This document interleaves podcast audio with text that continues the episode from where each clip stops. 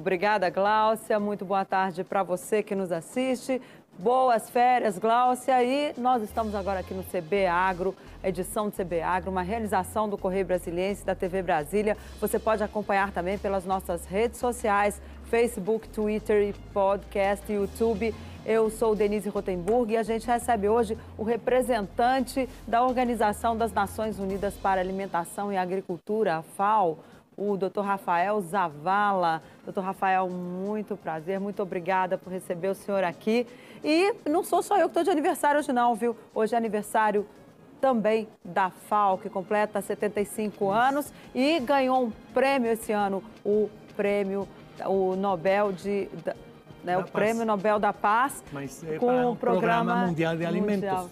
Que, Sim, o senhor que, pode começar falando sim, desse programa. programa. Bueno, parabéns eh, pelo seu aniversário, Denise. Hoje também é o aniversário da FAO. Hoje, há 75 anos atrás, eh, surgiu a, a, FAO como parte das eh, organização, da Organização das Nações Unidas. E também, depois de, uns, eh, de alguns anos, eh, surgiu o Programa Mundial de Alimentos com a grande tarefa de distribuir alimentos em regiões com crise alimentar. Atualmente, no mundo, eh, são eh, as crises alimentares são distribuídas em 55 países, com, afetando a mais de 158 milhões de pessoas e o Programa Mundial de Alimentos é uma estratégia de distribuição e logística de alimentos para uh, colaborar nessas crises alimentares. Agora, qual é, como é que está esse desafio de alimentar? Porque há uma previsão do mundo ter 11 bilhões de pessoas daqui 80 anos. Se já não estamos conseguindo alimentar o que temos hoje, como vamos alimentar mais à frente? Por um lado, Denise, temos que lembrar que hoje se produz eh, mais alimentos que o que a gente necessita, que é o que a gente precisa.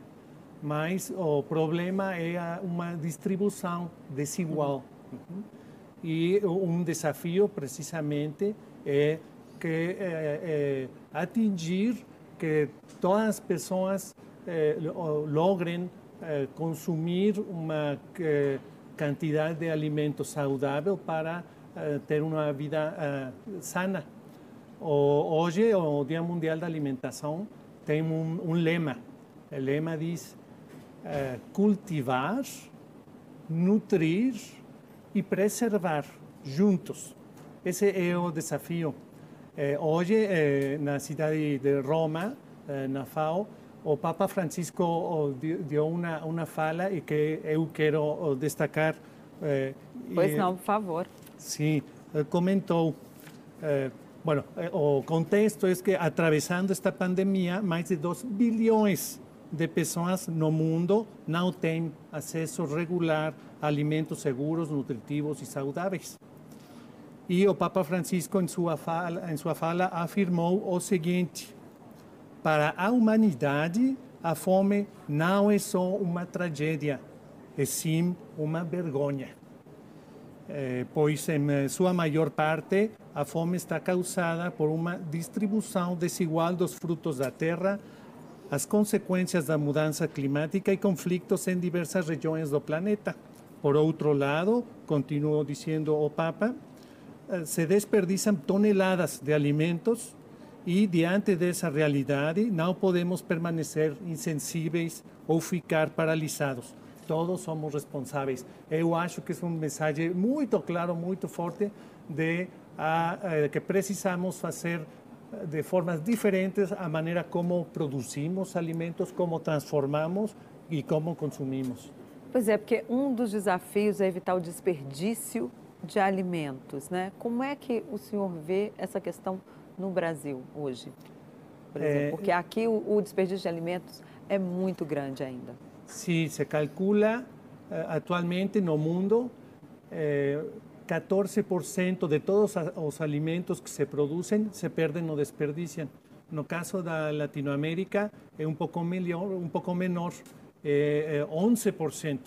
mas esse 11% significa muito, significa 300 quilos de alimento por pessoa ao ano que se perdem ou desperdiciam.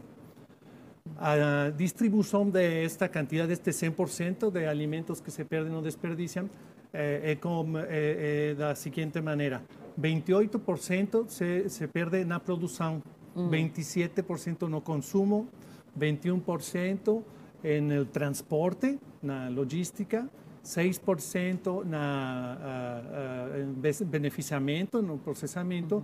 e, finalmente, 17% no varejo e distribuição. Então, o, o, desafio é as pontas, os extremos, a produção e o consumo e também a, a logística. Eu acho que o Brasil tem a infraestrutura institucional para uh, fazer esta este desafio mais atingível, mais, mais realizável. Agora, é, ou seja, então o país pode conseguir, o senhor acha que estamos a, no caminho certo para evitar esse desperdício? Sim, é, mas é, ainda temos que trabalhar muito a conscientização do consumidor. Precisamos consumidores mais informados, uhum. precisamos consumidores mais conscientes, conscientes de duas coisas. De onde vem o, o alimento, decimos que, que, temos que esquecer os alimentos anônimos, eh, que não sabemos que... de onde vêm. Uhum. E também consciente da pegada de carbono dos alimentos na sua mesa, sim?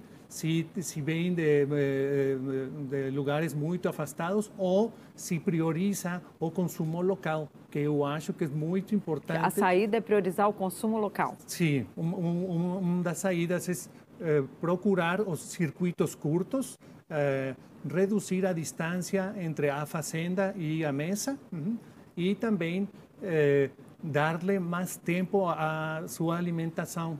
Muitas vezes, sobretudo nas cidades, eh, compramos, vamos fazer mercado e compramos poucas vezes muitas coisas e se desperdicia muito. Temos que fazer ao revés, ir muitas vezes comprando pouco. Para Mas às vezes num sistema, num período inflacionário, as pessoas vão, fazem aquele estoque, né? E pra, até para evitar que o preço suba. Então, nós não temos aí uma. Não tem que estar tá coadunado, não tem que estar junto com a questão econômica, essa, com o controle da inflação, né, o controle também do, do, do da, da, questão do, da economia. A gente, a gente precisa ter uma unidade né, entre o PIB, entre a, a para evitar desperdício, mas também tem que ter uma questão econômica, uma economia mais firme claro para poder, para que as pessoas não estoquem? Precisamos, uh, precisamente, é, um melhor equilíbrio nas políticas públicas, um melhor equilíbrio entre proteção social, mas também entre a geração de empregos, sobretudo uh, dos empregos para a transformação dos alimentos e a agricultura familiar para uh, fortalecer a agricultura familiar fazendo mais digno seus, esses empregos e também evitando a migração às, às cidades. Então, se, se, temos um marco de políticas públicas e, no, e um marco de, de leis eh, eh, fortalecido, equilibrado, vamos a poder eh, ficar mais perto de, de atingir o fome zero e de atingir zero perdas e desperdícios. A legislação hoje no Brasil e no mundo, ela está adequada? O que, que precisa, o senhor falou em termos de, de marcos regulatórios, o que, que precisa mudar? É, eu acho que um, eh, na região da Latinoamérica, um dos uh, uh, marcos legais mais robustos é o do Brasil.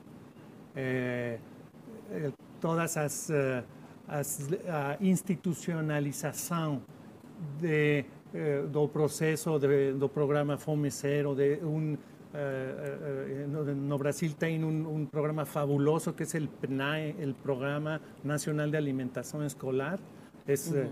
ótimo, e toda a infraestrutura de distribuição, as CEASAs, o trabalho de, de la Comissão de, de Abasto, de Abastecimento, está, é muito, muito robusto. a, o risco do Brasil mais eh, localizado em, em, eh, em, certas regiões. Uhum. Também temos que lembrar que é um país muito, muito latino-americano e isso quer dizer muito desigual. Uhum. Temos eu, como representante da FAO, eu estive eh, nos municípios de Paraná que tem, ou Santa Catarina, que tem um IDH eh, por cima dos promedios europeus. E também estive em Maranhão, em Pará, eh, onde o IDH é por debaixo dos promédios dos países eh, da África do Sul. Então, temos que trabalhar essa focalização em las, las regiões Nordeste, Amazonas, las regiões de, de maior eh, vulnerabilidade. E o que a FAO pode fazer para ajudar a combater essa desigualdade no Brasil? A, a FAO estamos aqui para fortalecer as políticas públicas em torno de uh, transformação dos sistemas alimentares e também em torno à segurança alimentar. Eh, nosotros no, no, no, trabajamos como una ONG, un, eh, organismo no gubernamental. No, trabajamos como Estado, con, también como Poder Judiciario, estamos trabajando con eh, a regularización fundiaria, mas también con gobiernos estaduales eh, y orientando más a onde somos más eh, útiles, eh, sobretudo no nordeste do Brasil e Amazonas. Mas tem assim um programa específico para levar para essas Temos. regiões?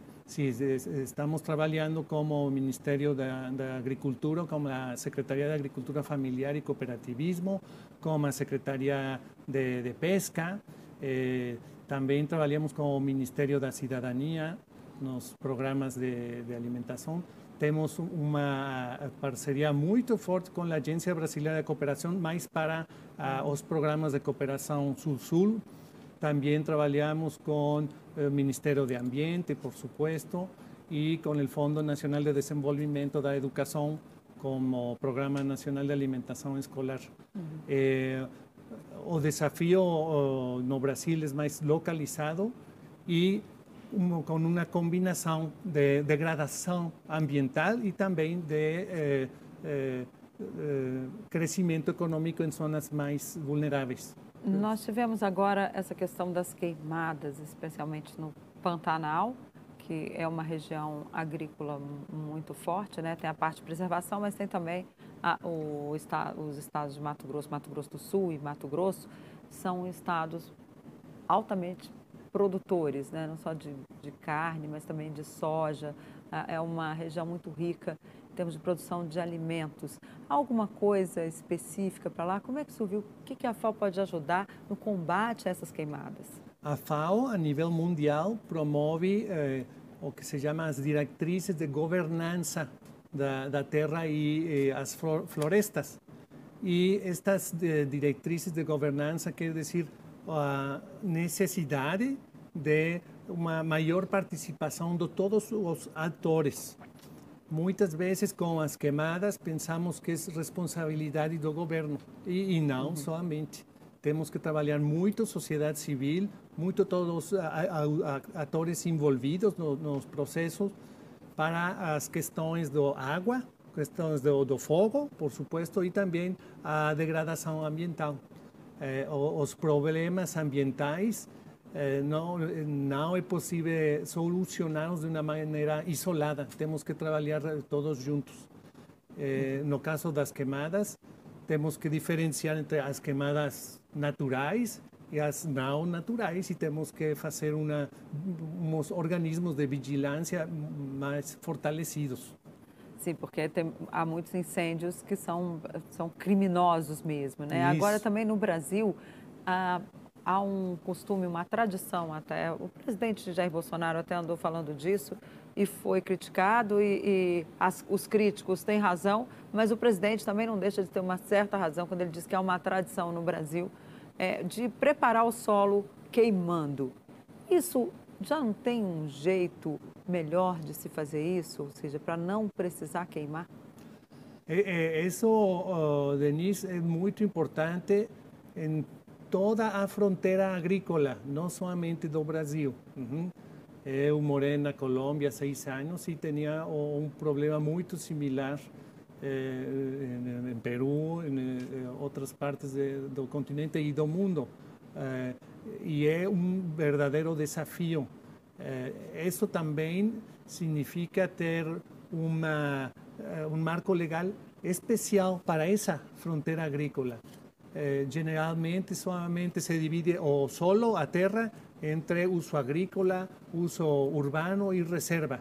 Não temos uma uh, opção eh, entre eh, reserva e uso agrícola e eu acho que é uma oportunidade para promover eh, serviços agroecológicos e também premiando as pessoas que estão encargadas a cargo dessa franja. Não? E eh, isso é uma necessidade, não somente no Brasil, também. Ou seja, isso, muito... isso ocorre em toda a América Latina ou em outros países também? Em outros países tem eh, marcos mais rigorosos, uhum, mais fortes, mas é um fenômeno que, que, que se acontece. Uhum. Ou seja, então a nossa legislação ainda é frágil? Quando o senhor fala de marcos regulatórios eu, eu mais Eu diria robustos? frágil, mas pode ser fortalecida. Uhum. Agora, fortalecida assim no, no, cumprimento ou precisa mudar a legislação ambiental? É, é, precisa ajustar. Por exemplo, uh, decimos em espanhol decimos campesinos, camponeses. Uhum. Há muita gente que mais que campesinos são florestinos porque vivem vivem eh, na, na, floresta. Temos que eh, inovar para eh, manter a esa población que son en una franja de, de, de frontera agrícola para uh, hacer as coisas de maneira diferente e que também não somente uh, vendam produtos agrícolas, sino uh, este fenômeno da bioeconomia, os serviços ambientais, etc. Creo que temos que reinventar as, o, o, o, para reajustar as políticas públicas dirigidas a essas regiões, não somente no Brasil. Daí essa essa tarja, essa esse lema da FAO, né? Preservar, construir. Sim, e... por supuesto, cultivar, nutrir e, e preservar juntos. Esse Denise que, que é ótimo que, que você eh, destaca isso porque é precisamente a essência do lema de, do, do Dia Mundial da Alimentação, sobretudo nessas regiões de, de fronteira agrícola, eh, com florestas, agricultura. Ou seja, então tem que, tem que preservar a floresta usando a bioeconomia. Tem algum financiamento da FAO específico para isso? A, a, FAO não, mas eh, a FAO pode eh, servir como ponte. Uhum. E, e podemos eh, eh, catalisar a, a disponibilidade de eh, eh, recursos financeiros para eh, serviços ambientais, etc. E também acercando-los às eh, comunidades em conjunto com os governos estaduais e locais. E federal okay. também. Ok, nós vamos para um rápido intervalo, um minuto, e a gente volta com mais CB Agro, que hoje recebe o representante da Organização das Nações Unidas para Alimentação e Agricultura, FAO, o senhor Rafael Zavala. Voltamos em um minutinho.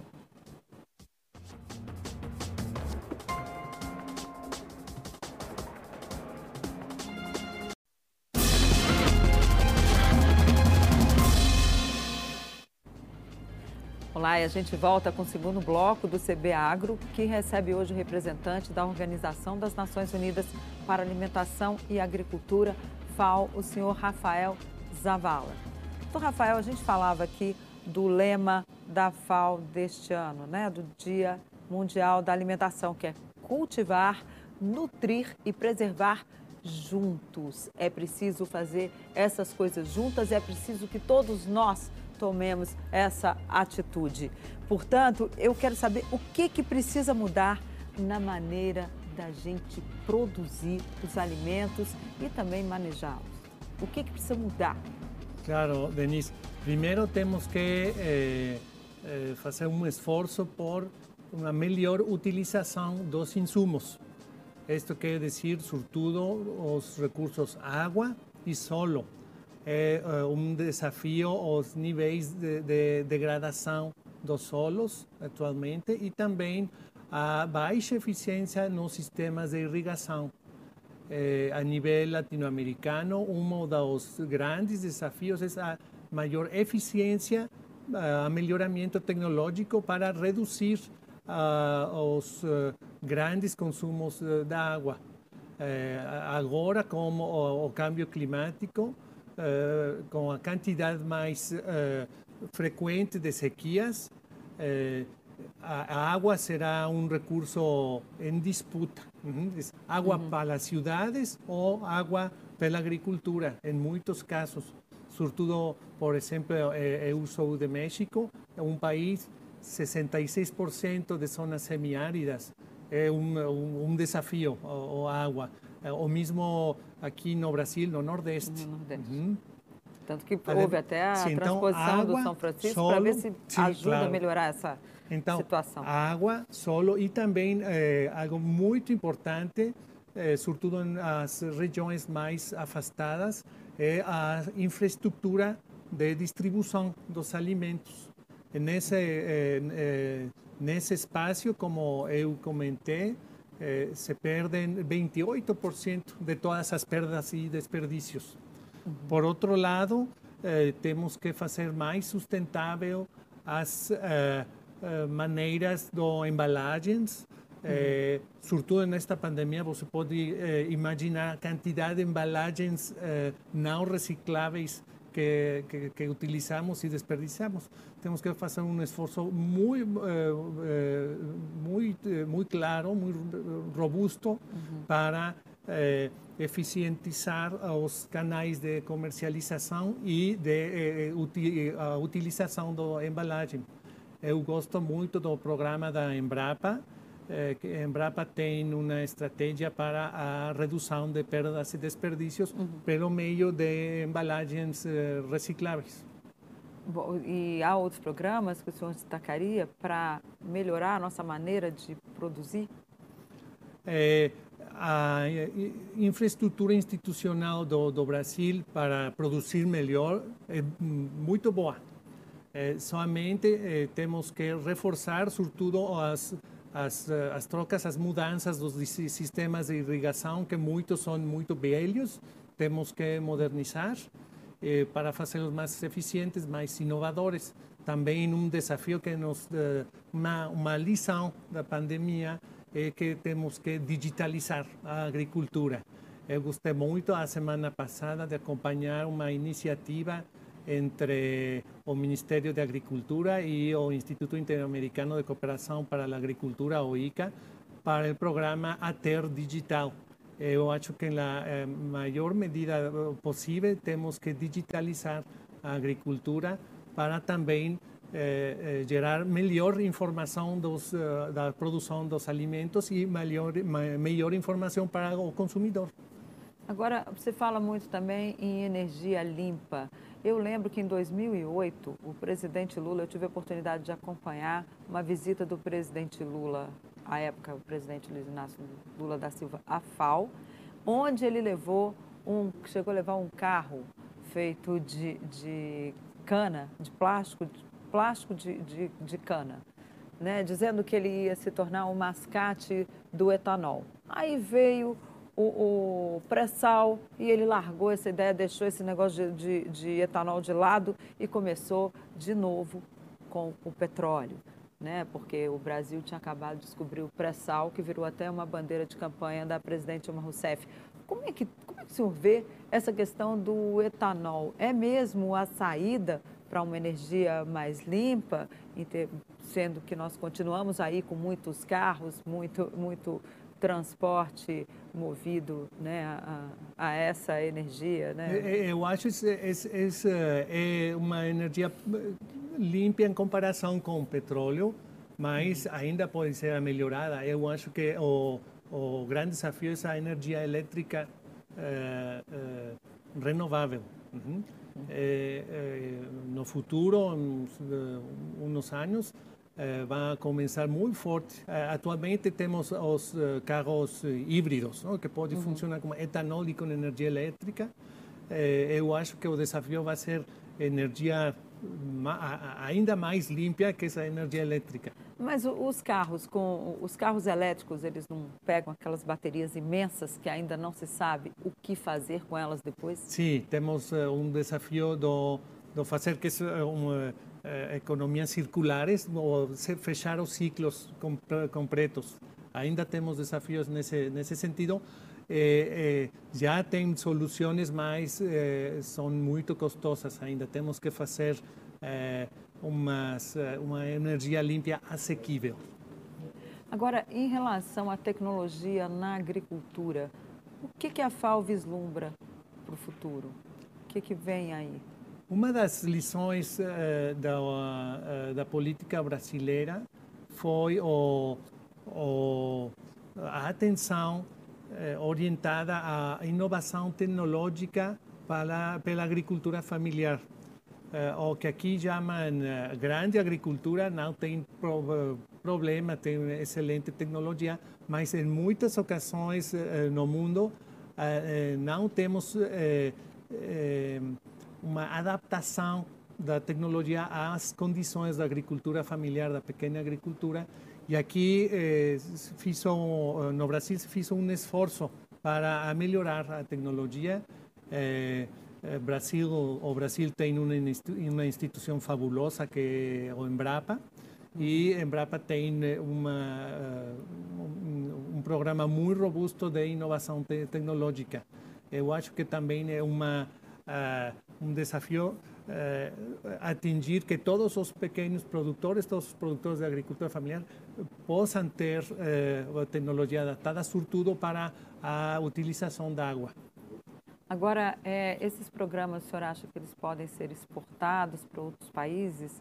Há uma iniciativa da FAO nesse sentido, de levar ah, essas tecnologias para to, todos os países, para a gente ter uma, uma, um, uma distribuição melhor para a produção em outros Sim, Denise, é, por suposto, uma das nossas tarefas como FAO é, é, é catalisar a cooperação eh, trilateral, triangular, decimos. Eh, eh, triangular um país, o Brasil, e, e nós como, como catalisadores.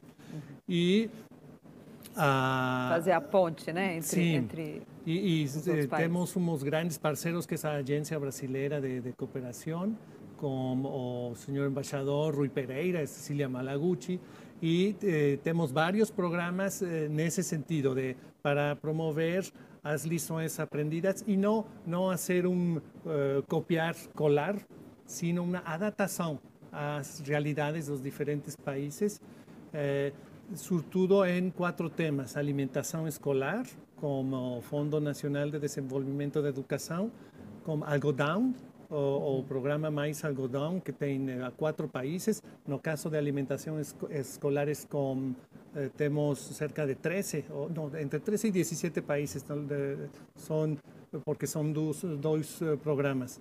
A outra é a agroecologia, uh -huh, e eh, finalmente temos el, os programas que são de intercâmbio tecnológico. Uhum. Se fala muito no Brasil também como celeiro do mundo, né? A gente volta e meia ouve essa expressão, especialmente das nossas autoridades. É isso mesmo? A, a combinação entre a cesta de pão e eh, o coração da biodiversidade. Esse é o desafio do Brasil. Continuar produzindo alimentos saudáveis, mas também eh, preservando a megabiodiversidade e o pulmão do mundo, que é a região amazônica, em, em, conjunto com os outros oito países eh, da região amazônica. Ou seja, então é preciso, as autoridades têm que também se dedicar à preservação, no caso. Sim, por suposto. É o que mais falta hoje, na sua avaliação? É, eu acho que é uma combinação entre uma combinação de responsabilidades entre os atores, os produtores, as comunidades eh, e os governos. E também eh, joga um papel muito importante, no caso brasileiro, as universidades. O, senhor, o nosso tempo está terminando, o senhor disse que queria ah. fazer um anúncio. Ah, sim. Aqui. Eu quero convidar a todas e todos a participar na live de hoje no canal de ONU Brasil. Vamos a falar de inovação eh, no Dia Mundial da Alimentação. Invitamos a experiências eh, de juveniles, eh, de juventude. Vai estar ótimo, não se la perda. Ok, bom, então fica aí o convite para você. A live sobre o Dia Mundial da Alimentação, às 5 horas da tarde. O CB Agro fica por aqui. Obrigada pela companhia. Até a próxima. Tchau.